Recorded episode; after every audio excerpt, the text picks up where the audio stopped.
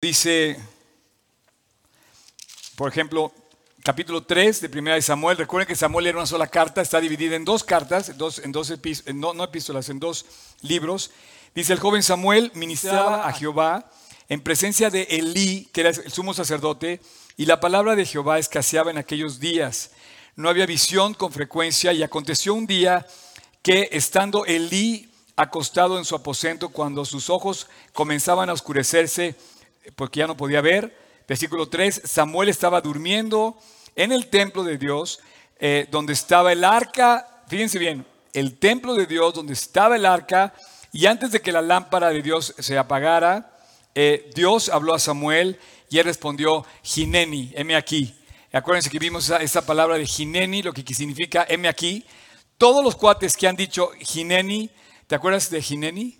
¿Sí? ¿Te acuerdas? Es que aquí tenemos una participante del viaje a Israel hace 2015, ¿no? ¿O 2013? 14, no, 13. Eh, en hebreo quiere decir heme aquí. Pero hay varias personas en, la Biblia que han dicho Gineni. O sea, Isaías dijo Gineni. Todos los que quieren servir a Dios dicen Gineni. De hecho, muchos de esos eh, siervos, voluntarios, príncipes, eh, talentosos, dijeron Gineni para servir en el, en el Auditorio Nacional hace ocho días.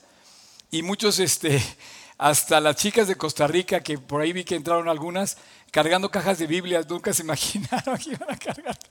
Eh, eh, quiero decirles que repartimos casi 4 mil Biblias. Y bueno, eh, en fin, fue un tiempo. Entonces, todos los que han dicho Gineni es la, la decisión de servir a Dios. Y lo dijo así Samuel: dice, yo, heme aquí, yo quiero servir, dime qué quieres. Dios le hablaba y él contestó: aquí estoy, úsame, ¿no? Bueno, pues este. Yo quiero decirte que Samuel desde joven, desde muy chiquito, él, yo me imagino, inclusive más jóvenes que ustedes, ustedes todos vienen de Cancún, ¿verdad? Un aplauso para chavos que vienen de Cancún, por favor. Qué gusto tenerte por acá, Cham. Eh, son mis amigos de Cancún y la verdad sí los quiero mucho. Eh, hemos ya hecho hasta carreras juntos, ¿verdad? Así es. Y tú ganaste, sí. Exacto. bueno, el caso, el caso es que eh, la juventud, yo me convertí a los 18 años. ¿Cuántos años tienes? 16. Yo me convertí un poquito. Me vas a ganar si sigues así. Ok. Yo me convertí a los 18 y a los 18 tomé decisiones bien padres que me hicieron muy feliz. Y no me, no me, no me arrepiento de haberlas tomado, gracias a Dios porque las tomé. Y yo quiero que veas el ejemplo de Samuel, porque si bien es un dato curioso que la mamá y el papá hacen algo extraño de dejar al niño en el templo, es un dato curioso que ahí está, ¿no? No juzguemos el acto, pero veamos el resultado que sucede. El joven Samuel crece, pasa por todas las edades de un joven, la pubertad, la adolescencia, la juventud, la madurez, y a lo largo de toda su vida ves a un joven hecho y derecho que se convierte en un hombre de Dios, que sirve como juez, como sacerdote y como profeta.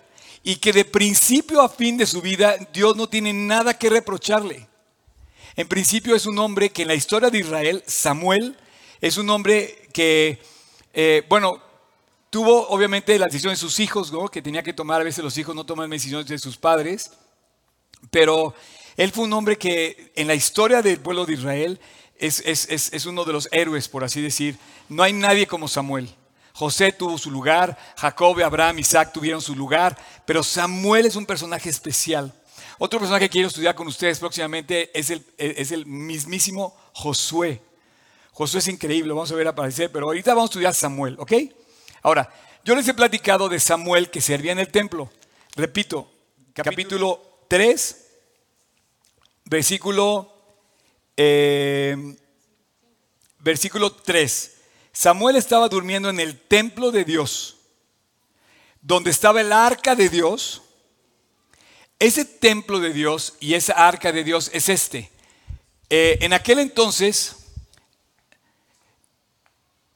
era un tabernáculo. De hecho, la palabra tabernáculo en lo personal no me complace al 100%. Se queda corta la palabra tabernáculo para describir lo que es el tabernáculo. El tabernáculo es una tienda y me encanta mejor decir tienda. Ahora, no es una tienda de compra y venta, es una tienda de campaña. Ahora, ten en cuenta que estamos hablando del desierto del Negev, de la, de la digamos, zona desértica donde viven los beduinos. O sea, es una zona geográficamente que la gente que habita ahí vive en tiendas. Esto no era nada, no, era, no, era, no era fuera lo normal. Lo que el nombre a mí no me gusta es que diga tabernáculo, porque nos imaginamos algo así como extraño, no sé qué piensas, pero para mí lo describe mejor eh, en inglés. Dice, en inglés se dice the tent of meeting, la tienda de reunión. Ahora es un lugar, es el peor lugar para que tú organices una fiesta. Hoy tú quieres una reunión, vámonos al desierto. Pues, ¿cómo, cómo? En el desierto no hay nada. Quieres invitar a mucha gente al desierto y ¿qué le vas a dar de tomar? No hay agua. ¿Qué le vas a dar de comer? No hay comida. En la noche hace mucho frío, en el día hace mucho calor. Es el peor lugar para invitar a una persona a reunirte. Sin embargo, Dios le dice que es la tienda de reunión. En, hebreo, lo que significa tabernáculo es tienda de reunión.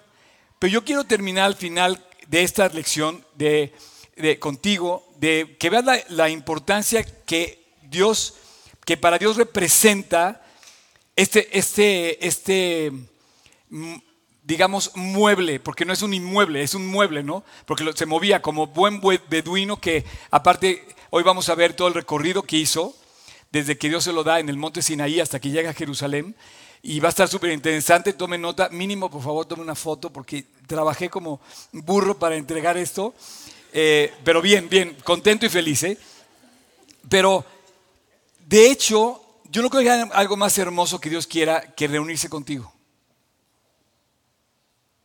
Él te quiere invitar a su casa. Él quiere estar contigo en su tienda. Quiere cubrirte con su manto.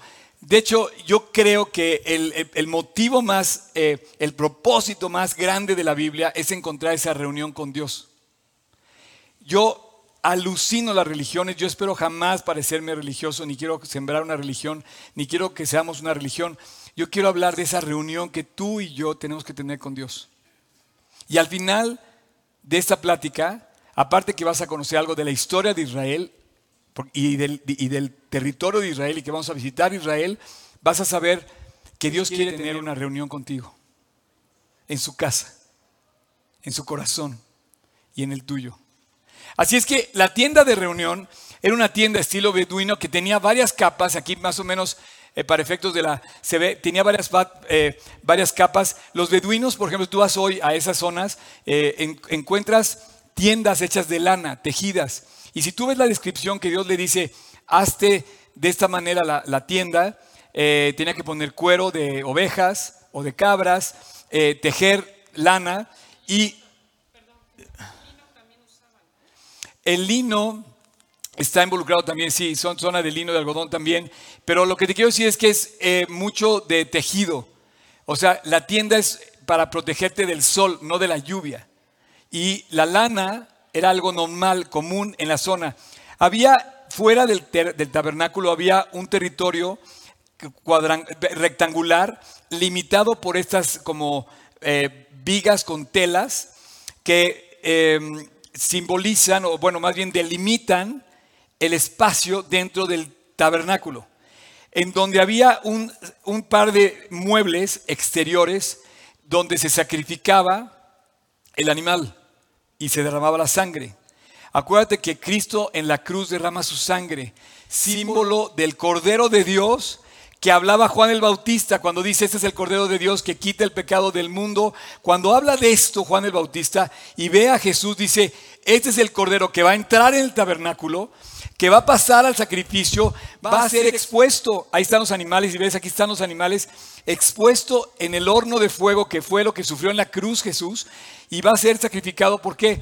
Y su sangre, el sumo sacerdote, una vez al año va a entrar en el lugar santo y en el santísimo, que este lo puedes ver de esta manera cuando pasamos a la parte interior. Eh, ves las capas que, por ejemplo, que construyen el templo y ves el velo, este velo está partido a la mitad, que no es un velo cuando en la crucifixión, el día de la crucifixión, que el velo es, dice, cuando ves el Evangelio que dice que el velo del templo se rasgó en dos, No es un velo de novia, de esos velos súper frágiles que con el viento se rompen. Era un velo al que se refiere, es este velo.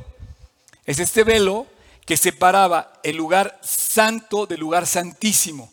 Dentro del tabernáculo había dos cubículos, uno que era un cubo, es el más al fondo, el lugar santísimo, y uno que era un pequeño rectángulo antes, que es el lugar santo. Ahí entraba el sacerdote, había una lámpara, que es el famoso menorá, con siete brazos, estaba el altar del incienso y estaban los panes o la mesa de los panes de la proposición. Entrando al lugar santo, pasabas al lugar santísimo y veías el arca del testimonio, el arca del pacto. Ese es el arca. ¿Dónde oímos esto? Pues en Samuel. O sea, Samuel dormía cerca de este, de este eh, lugar y estaba cerca del arca y él servía en el tabernáculo. Cuando tú lees el capítulo 3 de Samuel, te imaginas este complejo. Eh, podemos dar la siguiente imagen, por, ejemplo, eh, para que veas otra vista desde el otro lado, más o menos, y la siguiente, por favor. Ok. Detén ahí la imagen. Samuel servía cerca de ahí, pero pasaba algo muy especial en este lugar. Eh, desde que Dios le da las tablas de Moisés en el monte Sinaí, también le pide que construya este lugar a Moisés. Y se lo dice dándole todos los detalles de su construcción el material que se iba a usar.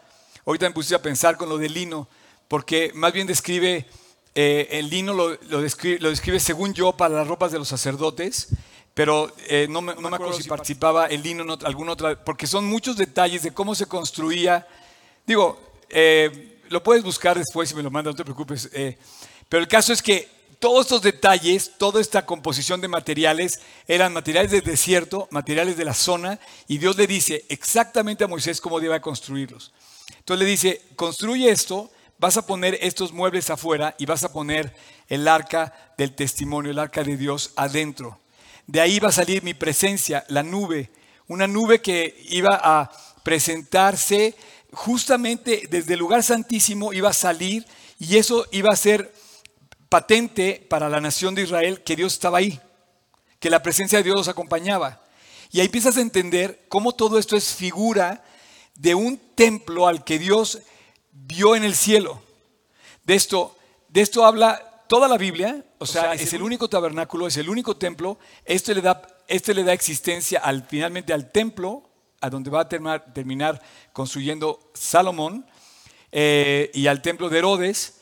Y bueno, hoy en día el tercer templo, porque los primeros dos son destruidos, el de Salomón y el de Herodes, la esperanza de que hoy se construya el tercer templo es lo que los judíos más quieren, que se vuelva a colocar el arca en el lugar santísimo, y esa es la profecía de los tiempos del fin, cuando esto suceda en nuestras épocas.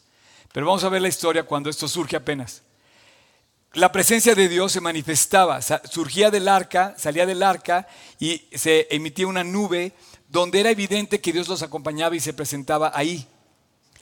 Bueno, pues esa nube salía del arca.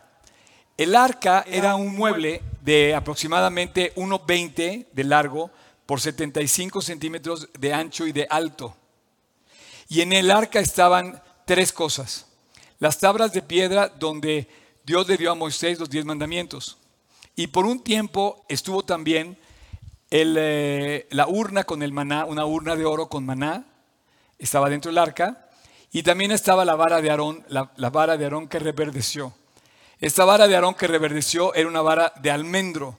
Me encanta porque em, lees en la Biblia que inclusive te dan los detalles de los árboles, pero dice madera de acacia, ¿no? Y dices, ¿qué es la acacia? Es, si, a lo mejor Dios hubiera dicho en México madera de eh, jacaranda, por así decir, ¿no? Una, un árbol local del sitio. Pero la acacia era un, eh, eh, material de la zona. Y aparte se lo vas a recubrir de oro. Está cubierto de oro totalmente. Sobre el arca, la tapa del arca era el propiciatorio que es una charola de oro puro que tapaba esto encima, donde el sacerdote vertía la sangre del sacrificio que había celebrado afuera. Y sobre el, el propiciatorio había dos querubines, así lo describe, que sus alas deben estar este, extendidas hacia adelante, uno enfrente al otro. Y de ahí salía la nube.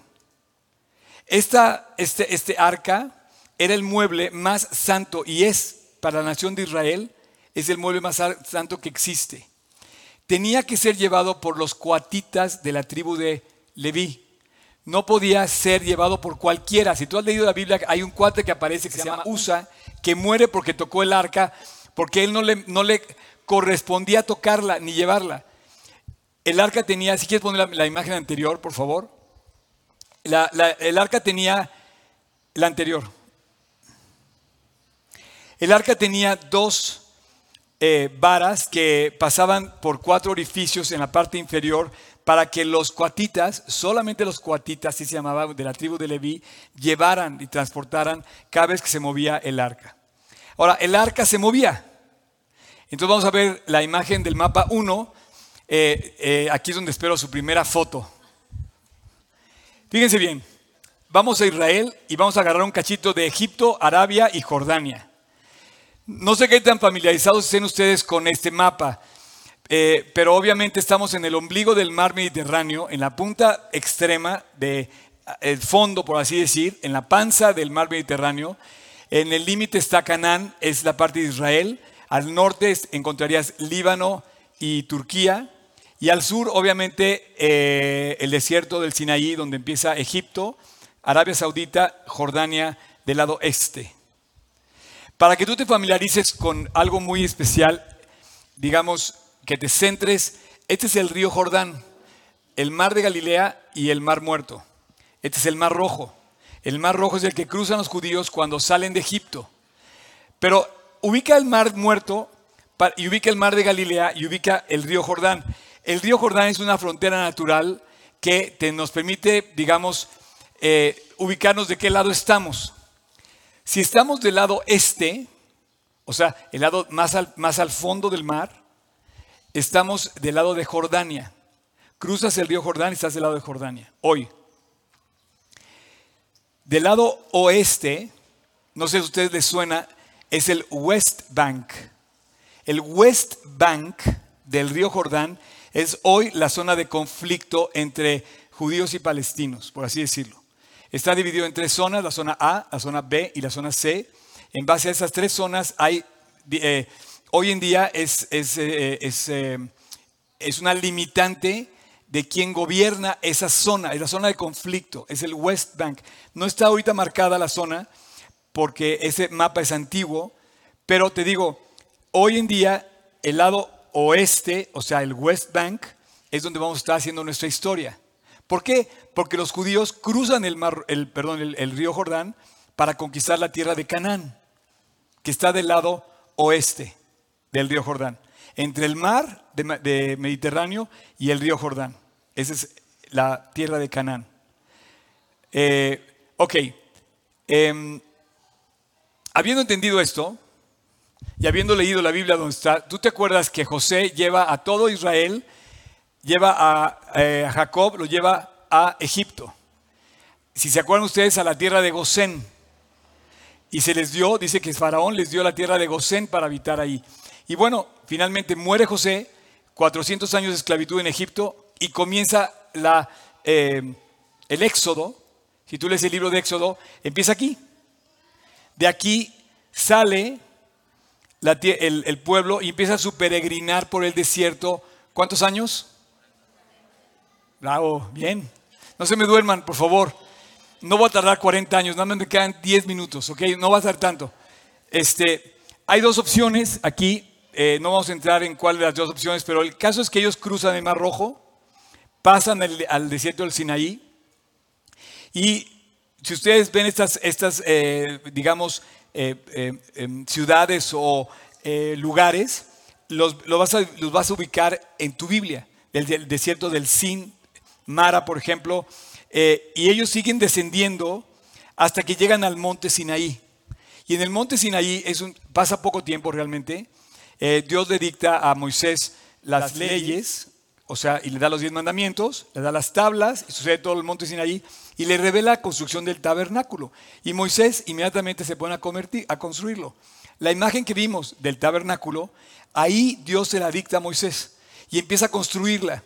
Y bueno, ese tabernáculo los acompaña en todo su peregrinar por 40 años fuera de la tierra de Canaán y por 400 años dentro de la tierra de Canaán.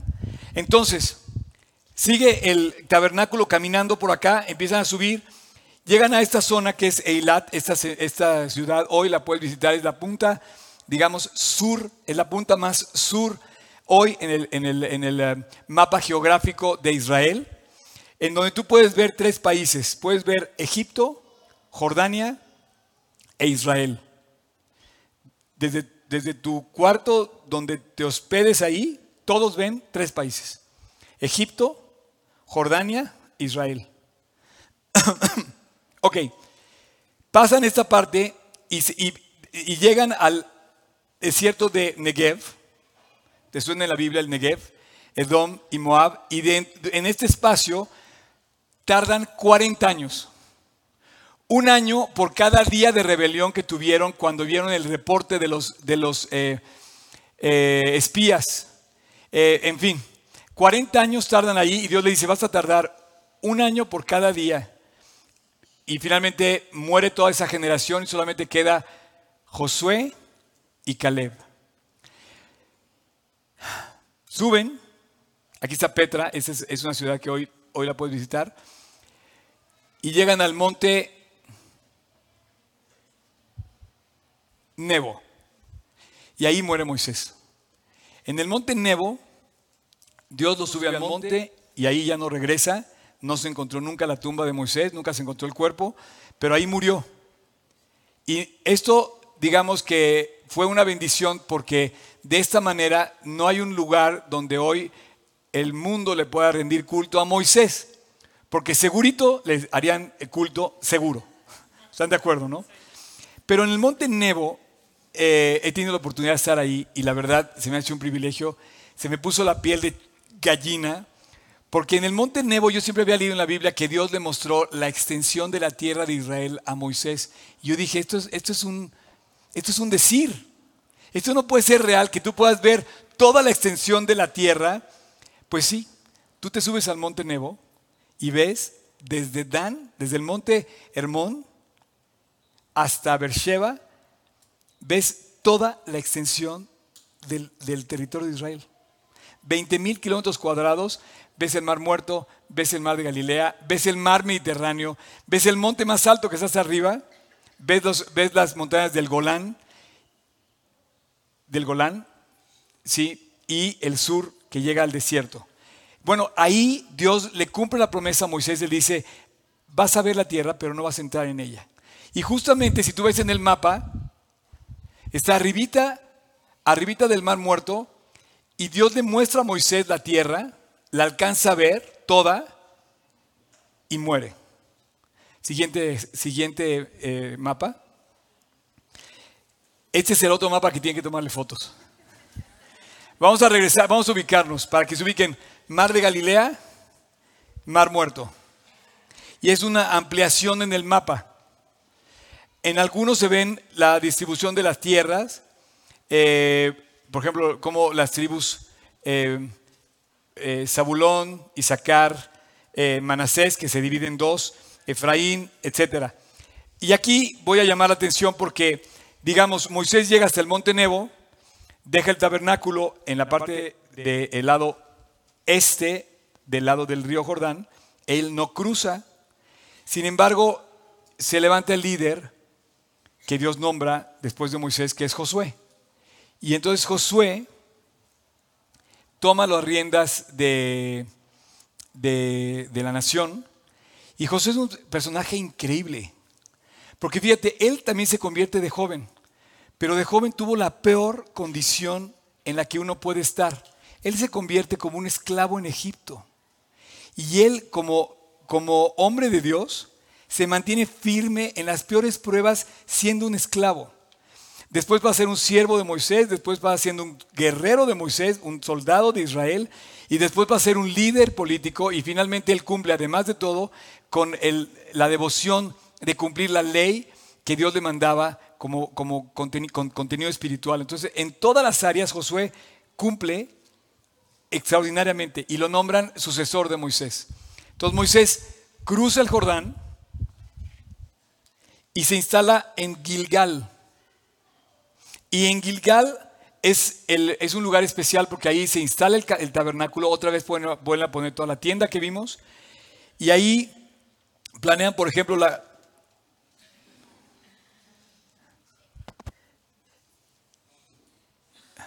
el mapa.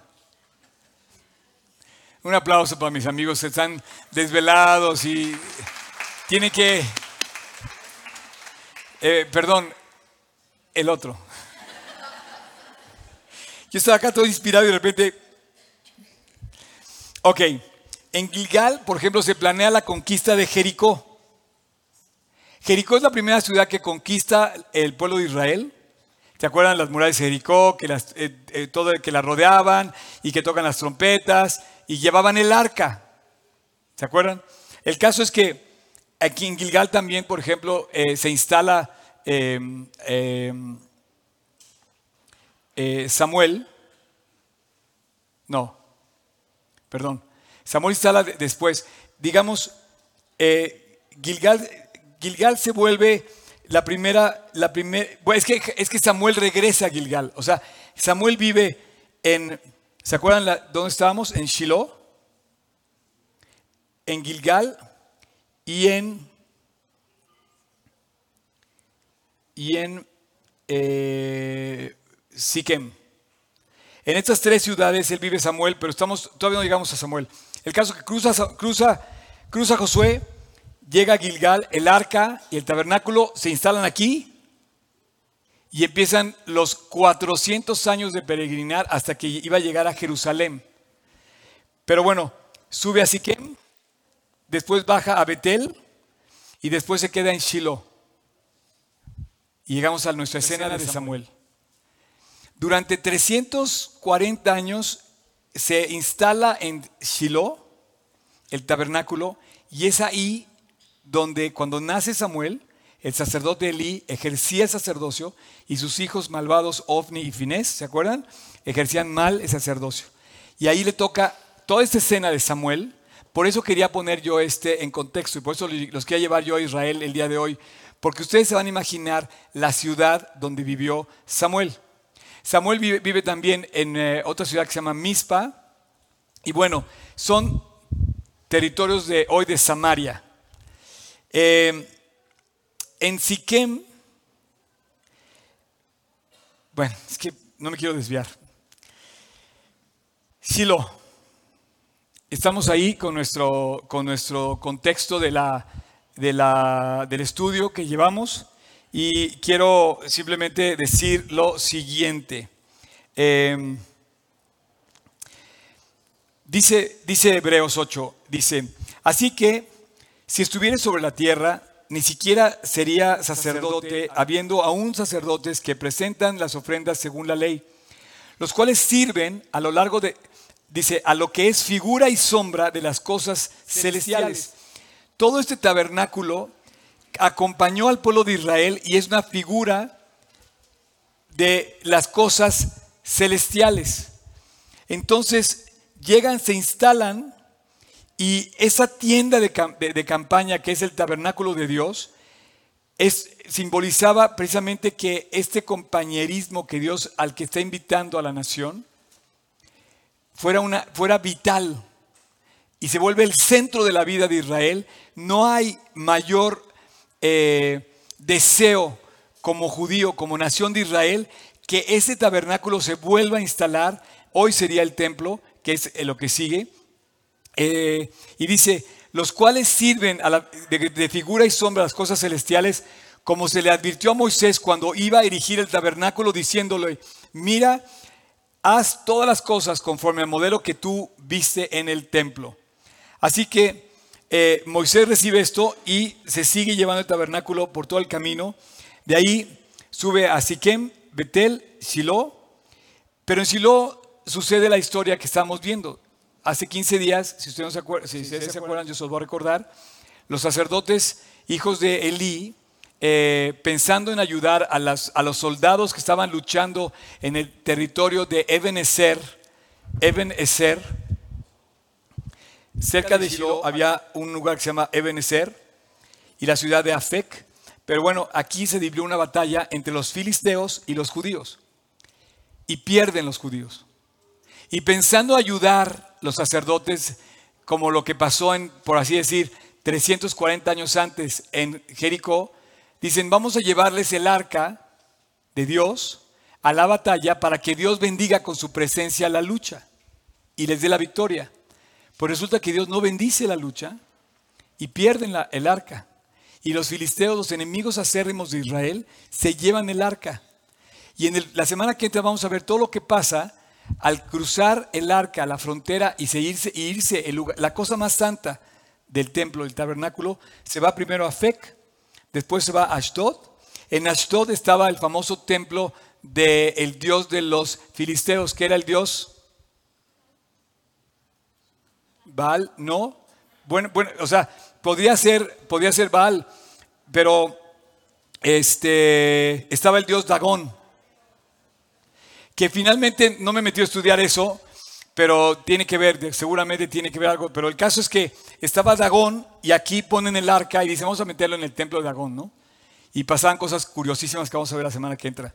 De ahí se va a Gat y de Gat finalmente se va a Ecrón y ya dicen, ¿saben qué? Ya no podemos más, hay demasiadas cosas malas que nos están pasando como filisteos, tenemos que volver el arca y la mandan con un, eh, en un carro con unos animales que la lleva al famoso lugar que se llama Kiriat Jearim.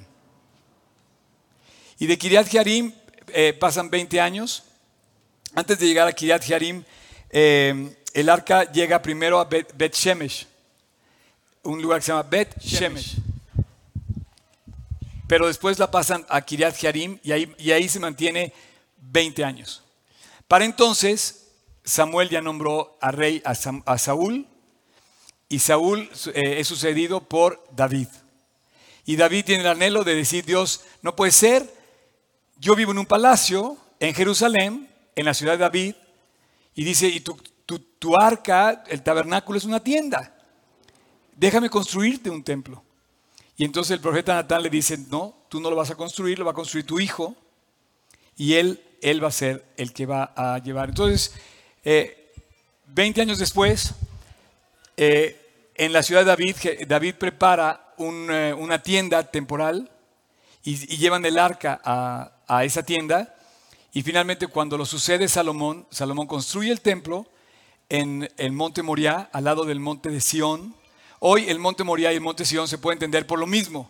Están muy cerquita, muy, muy cerca. Y bueno, y finalmente depositan el arca en el templo construido como copia fiel del tabernáculo. Por lo tanto, también había un lugar santo y un lugar santísimo.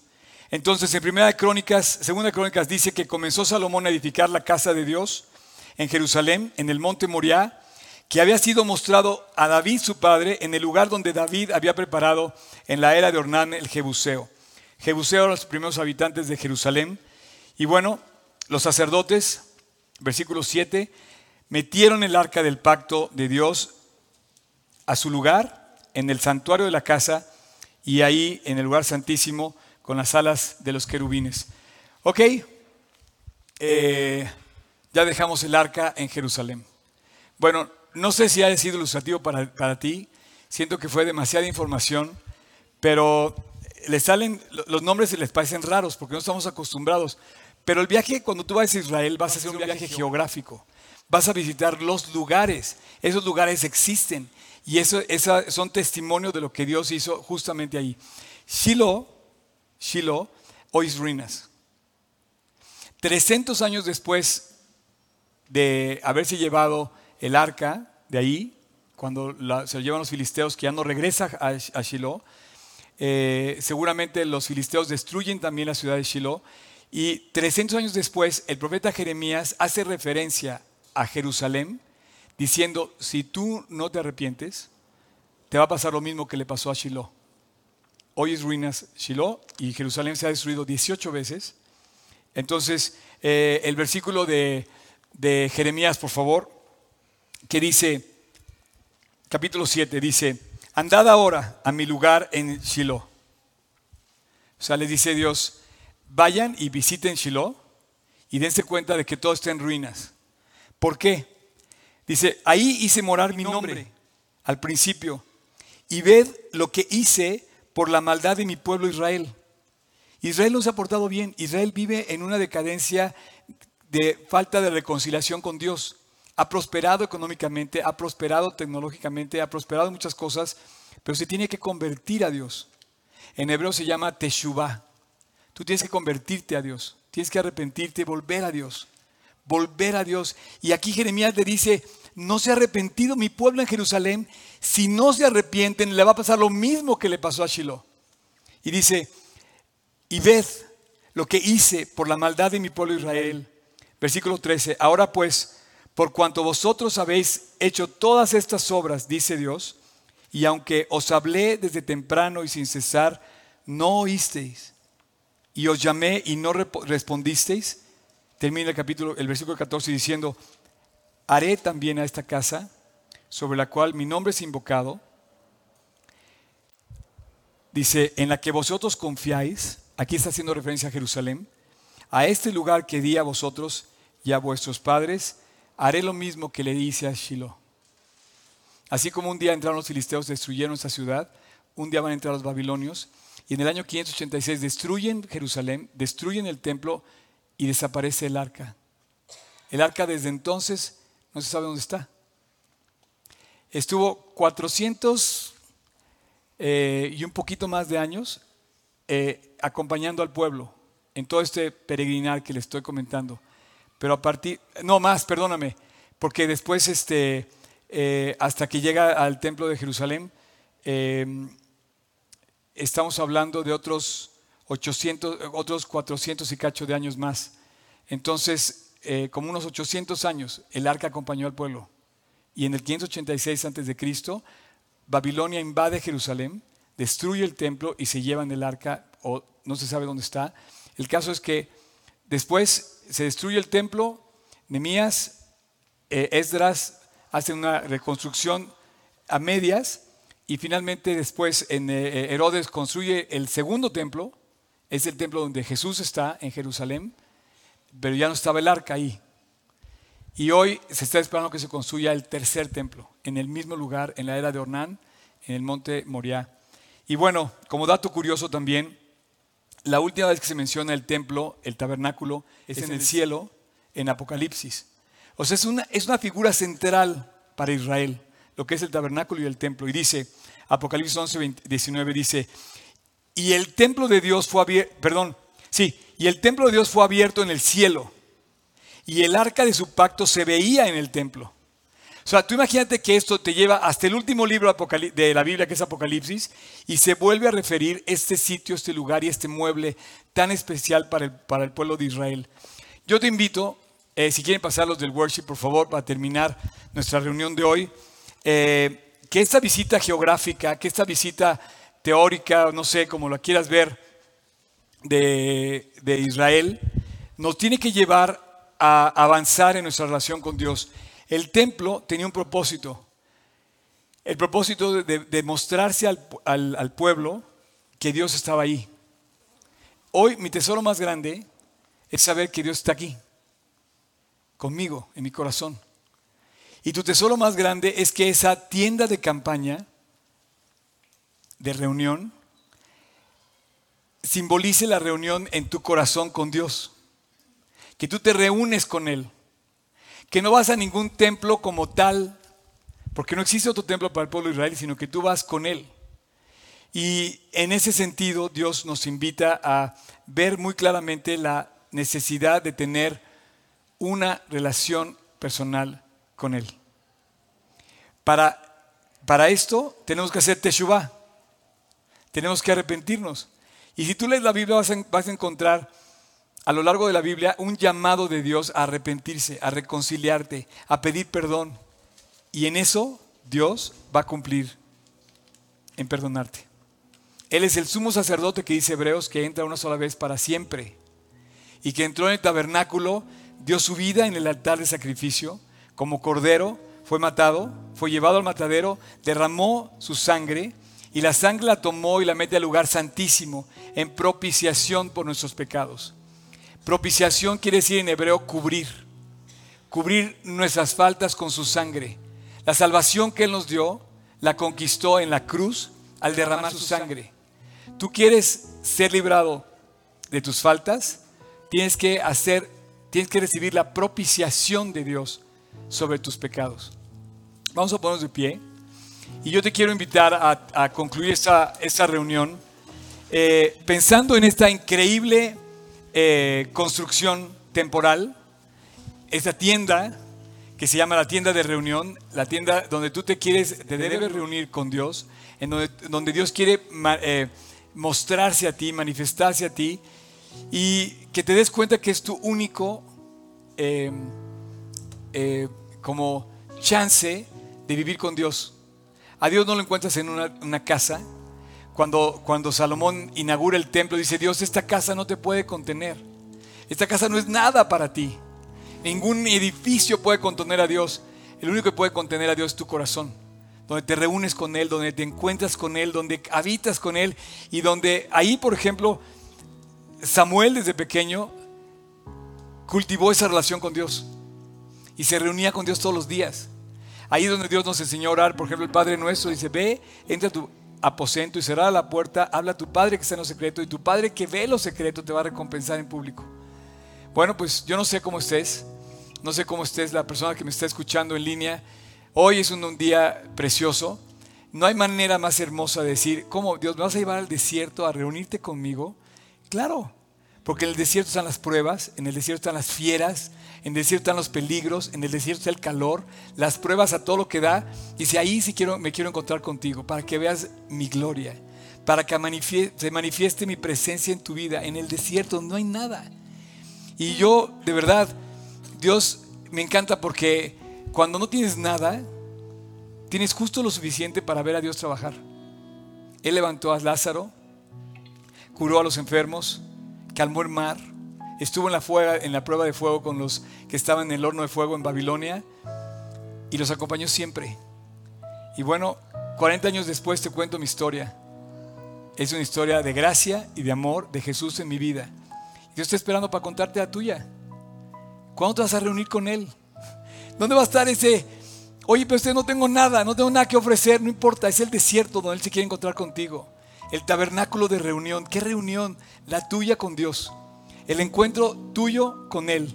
En donde tú le digas a Dios, Dios, es lo único que tengo y mi único sostén.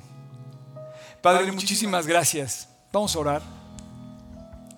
Muchísimas gracias porque hoy estamos celebrando que una vez más nos llamas, nos buscas, nos dejas ver que todo lo que hay en la Biblia es porque quieres encontrarte con nosotros.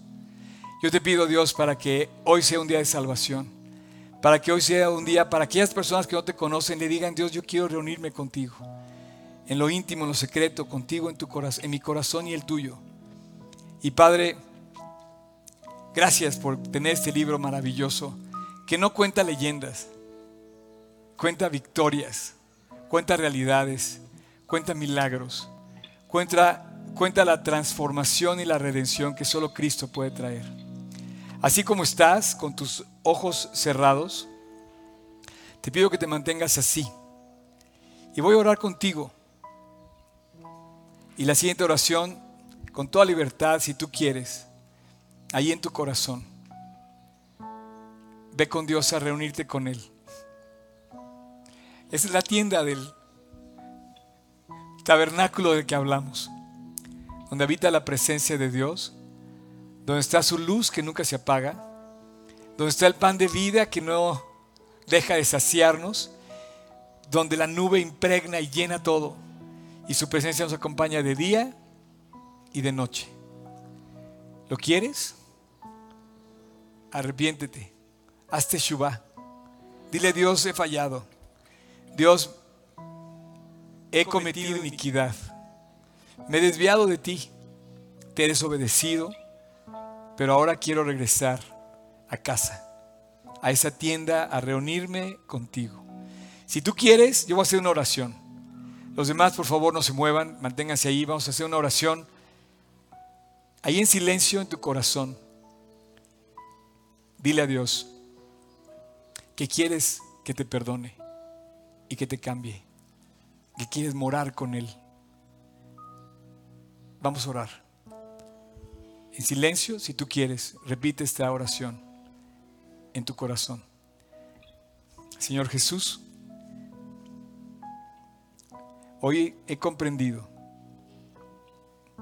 que me he desviado de tus mandamientos y he pecado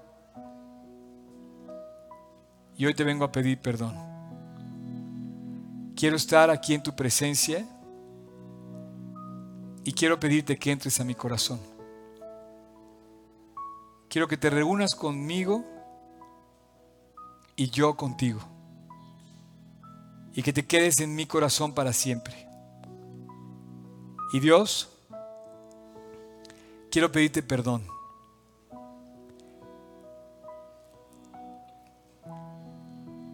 Yo sé que en la cruz tú pagaste con tu sangre el sacrificio. Moriste en mi lugar y hoy yo presento ese sacrificio ante tu altar, ante el tabernáculo con el sumo sacerdote que eres tú, para hacer propiciación por mis pecados y pedirte perdón. Lávame, límpiame, hazme una nueva criatura y a partir de hoy quiero seguirte con todo mi corazón hasta el día que me llegues a tu casa, tu morada eterna en el cielo, la que fuiste a preparar. Gracias Jesús. Gracias por haber ido a morir en mi lugar a la cruz. Y te pido todo esto en tu nombre. Amén. Cuando pienso en tu cruz y en todo lo que has dado tu sangre por mí, por llevar mi pecado. Cuando pienso en tu mano, y hasta aquí hemos llegado por tu fidelidad.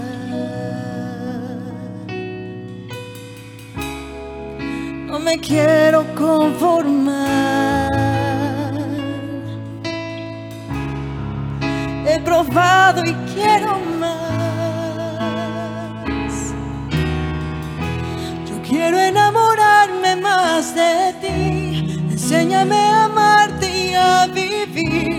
conforme tu justicia y tu verdad.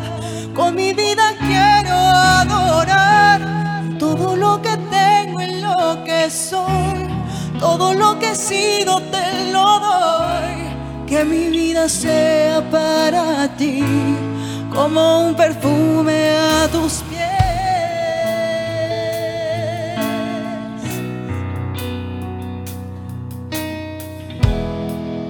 Cuando pienso en tu amor y en tu fidelidad, no puedo hacer más que postrarme y adorar. Y cuando pienso en cómo he sido y hasta dónde me has traído, me asombro de ti.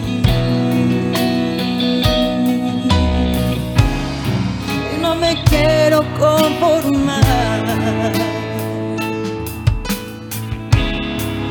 He probado y quiero más, no me quiero conformar, no me quiero conformar.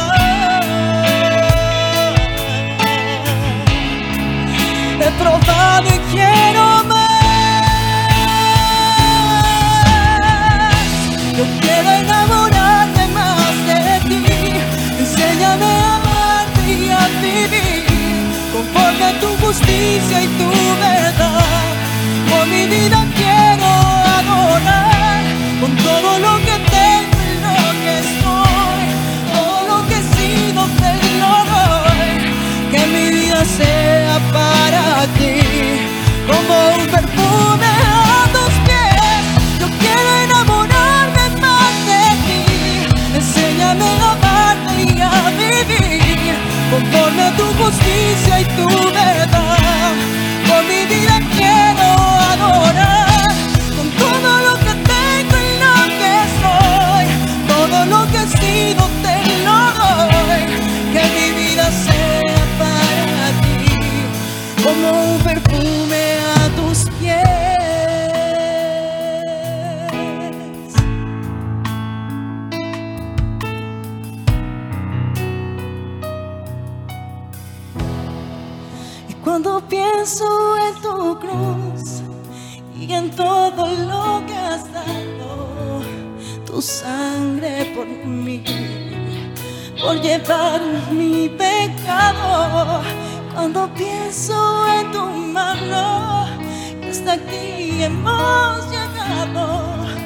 por tu fidelidad. no me quiero conformar. He probado y quiero más, no me quiero conformar, no me quiero conformar.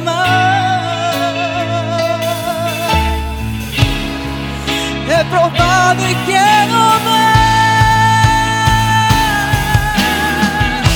Yo quiero enamorarme más de ti. Enséñame a amarte y a vivir conforme a tu justicia y tu verdad.